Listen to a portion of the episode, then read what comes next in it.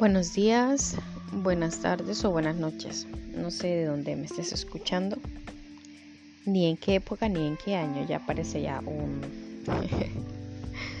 parece un mensaje para las personas del futuro. O quizás nada, nunca se sabe.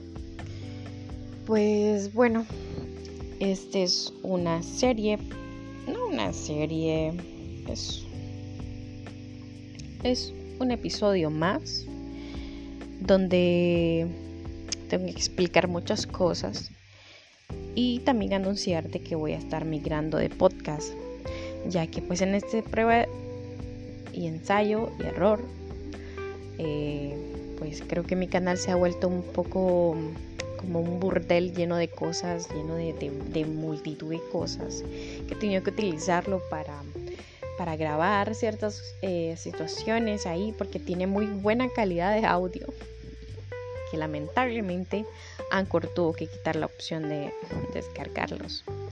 Y pues se han quedado por ahí. Pero eh, quisiera cerrar este canal con una reflexión acerca de las recaídas. Quizás no lo había compartido con, con la pequeña audiencia de una persona que quizás tengo. Pero pues en los andares de esta vida me toca luchar contra la ansiedad y la depresión. Y aunque parece que está muy de moda, el poder hablar sobre estas cosas, ser abierto, me ha costado muchísimo poder expresarlo ante las demás personas por el miedo, el miedo a que lo juzguen a uno, a que lo vean diferente, a que lo vean con lástima, a que lo vean, qué sé yo, como una persona débil, o no apta para muchas cosas, considerando que soy licenciada en psicología. Pero bueno, he intentado desarrollarme en la vida siendo lo más ética posible y tomando caminos alternos para desarrollar mi profesión de la mejor manera y así también el hecho de ser cristiana y considerar simplemente de que, de que no es posible que uno tenga que vivir de esta forma o tener estos sentimientos. Pero bueno, esas han sido unas de las limitantes que he tenido para no hablar de este tema tan abiertamente. Y pues en esta ocasión he sentido la necesidad de poder comunicarlo. Usualmente eh, no lo comparto mucho y en este punto de la historia se vuelve un poco tedioso, cansado, agotador, porque pues a lo largo de estos seis años que he tenido que convivir con esta situación, ha resultado un poco pues dentro de esa cantidad de pensamientos a veces irracionales, eh, pues creo que a veces es fastidioso para las personas que están a mi alrededor, pese que me dicen constantemente de que están conmigo, que me quieren, que me aman, que me apapachan, toda la cuestión. Pero bueno, ah, resulta pues que en estas últimas semanas tuve una recaída luego de tener dos años desde la pandemia en no sentir estas sensaciones de angustia, de miedo, de taticardia, de pensamientos que inundan mi cerebro y a veces son incontrolables o de momentos donde uno tiene aparentemente tranquilidad y de repente viene aquella sensación de, de temor, de intranquilidad, donde pues baja ese sudor helado por la espalda y el corazón se acelera y entonces se activan en el cerebro aquella cantidad de pensamientos sobre tantas cosas que uno tiene temor, sobre tantas cosas que quizás no ha resuelto. Y quiero hacer esta reflexión porque a lo largo de todo este tiempo he tenido que pasar por varias fases de esta situación. Y en algún punto de mi vida pensé que lo había aprendido bien, que lo había aprendido todo, que había aprendido a controlarlo, que me las sabía muy bien todas, eh, cómo venían las sensaciones, cómo controlarlas, los pensamientos y decía que tanto he avanzado, qué bien lo estoy haciendo, pero de repente aparece por ahí el temor nuevamente. Y resulta bastante frustrante y triste y al mismo tiempo ay decepcionante porque uno cree que, que lo ha aprendido muy bien que como andar en bicicleta pues ya se sabe todas las maniobras y no, no se va a caer, pero no es así. En estas recaídas eh, me he tenido que replantear otra vez la vida, replantear en el y también pensar si realmente lo aprendí o no. Y son tantas dudas que creo que podría ser un poco agotador para las personas que están escuchando esto el decir o el tratar de sentirse identificado, porque al final esto lo digo para eso, para alardear sobre algo así, porque realmente es muy desagradable, es muy vergonzoso, aunque pues se trata de lidiar de que no hay que tener estigmas con los problemas emocionales, pero realmente no es cómodo, no es cómodo hablar de esas situaciones y, sí, da vergüenza, da vergüenza porque pues no lo sé, se siente inmaduro, sin embargo, he escuchado muchas veces que pues realmente tenemos episodios muy inmaduros, como lo diría Frey. muy regresivos a esas etapas infantiles donde queremos apapacho, cuidado, comprensión, amor y ternura. Y bueno, comentar un poco que han sido días difíciles.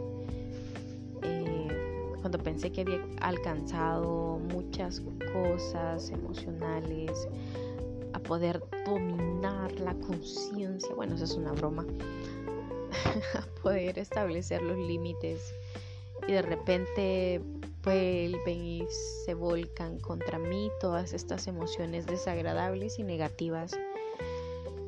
Ay, es muy frustrante tener que retroceder incluso en dosis de medicamentos y, y detenerse otra vez a considerar que estaba haciendo mal o que estaba haciendo bien o si simple y sencillamente pues era parte o es parte de la vida y pues no toca más que aprender a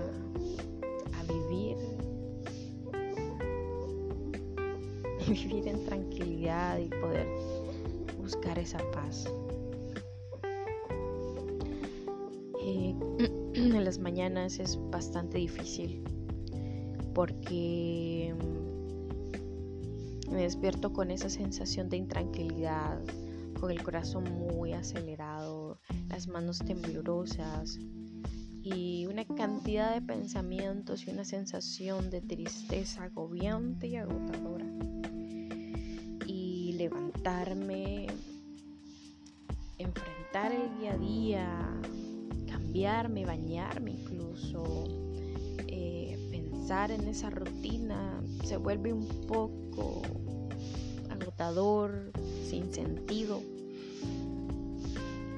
Pero aquí estoy y si esto puede servir para alguien, considero que, que bueno, una de las cosas que he tratado de hacer es comunicarlo a las personas que son cercanas a mí para decirlo y también saber que, que puedo contar con ellos cuando sienta que no tenga el control o que no pueda controlarlo. Creo que es muy importante eso. Cuando hay una recaída en la ansiedad y la depresión es importante poder visualizar que el tiempo que ha pasado pues si bien es cierto, uno cree que no lo aprendió bien y que ya no va a pasar y que todo está nice, tranquilo, todo vamos a salir bien, vamos a ser felices, pero uno se da cuenta de que de que no, que en sí mismo la vida es así también. Y qué bueno es ser predicador o aconsejar a las demás personas sobre estas situaciones, pero cuando ya lo toca a uno bailar con la mona, pues no lo baila muy bien y no lo lleva muy bien. Pero como dice el dicho predicador, predícate a ti mismo. Eh, recuerdo que hace un tiempo tuve que decirle a una persona que en sí la vida misma tiene estos altos y bajos, que no podemos a veces encasillarnos a que todo va a ir bien, que todo va a ir perfecto, que todo va a estar feliz, de viento en popa, porque no, no, no es así. Hay días donde uno se levanta con, con el mundo encima, ahogado en una avalancha de emociones y hay otros días que uno se levanta súper positivo, quiere comerse todo, que quiere avanzar en la vida, conquistar las naciones y hay días que son totalmente apáticos, parcos, donde a veces cuesta mucho aferrarse al sentido de vivir. Y creo que eso es algo de, de lo que debería también yo de considerar en este momento, el poder visualizarlo, como tratar de normalizarlo. Porque cuando lo patologizamos entonces nos sentimos excluidos, nos sentimos enfermos, nos sentimos anormales, nos sentimos no merecedores. Pero cuando lo normalizamos y lo acoplamos, aparte de la vida misma, consideramos entonces que no es tan malo, que puede salir algo bueno y que va a salir algo bueno de todas estas situaciones. Entonces, ay, el poder ver en retrospectiva, a veces no es un paso de A, B y C. Lo único que sé y que puedo descubrir de cómo inició todo. Y con esto quiero concluir es cuando nos tragamos esa bola negra de tristeza, y, queremos que sea digerida por nuestro sistema emocional. Queremos que pase por ahí, pero no. Hay un diseño tan perfecto e inteligente donde el cuerpo no puede resistir la angustia emocional guardada y tiene que decirla, tiene que expresarla. El cuerpo es nuestro mayor indicador, alarma nos dicta y nos dice y nos habla de cómo estamos manejando las cosas. Y si en algún momento me tragué tristeza por pretender ser fuerte, error, un error muy grave. A veces, bueno, no casi siempre, es necesario expresar esas cosas. Creo que el mayor miedo que tenemos para no decirlas es pensamiento de los otros sobre esa situación. O sea, ¿qué considerarán? ¿Qué pensarán de mí? Que soy inmaduro, que soy inmadura, que pues estoy loco, estoy loca.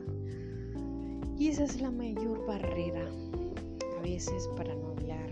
Lo importante es que si estás pasando por una situación similar, puedas encontrar esa fuente de apoyo y no estoy hablando de dependencia, estoy hablando de personas que sabes que le puedes decir, con el simple hecho de decirles a esas personas que no te encuentras bien, es un gran avance. Los días van a pasar lentos, van a ser mm, un tanto pesados y muy sufribles, pero poco a poco el cuerpo se va a ir amoldando y lo más importante es que puedas buscar ayuda, que puedas tener o pensar o considerar en ese círculo. Uno siempre dice voy a cansar a la gente, como lo estaba diciendo al principio, eh, ya otra vez con lo mismo, pero expresarlo así abiertamente e incluso preguntarlo, porque la ansiedad es una cantidad de pensamientos, de dudas y de miedo sobre el futuro increíble. Basura almacenada? Pero el poder decir expresar y preguntar, ¿te molesta? ¿Realmente te molesta o te hace incómodo?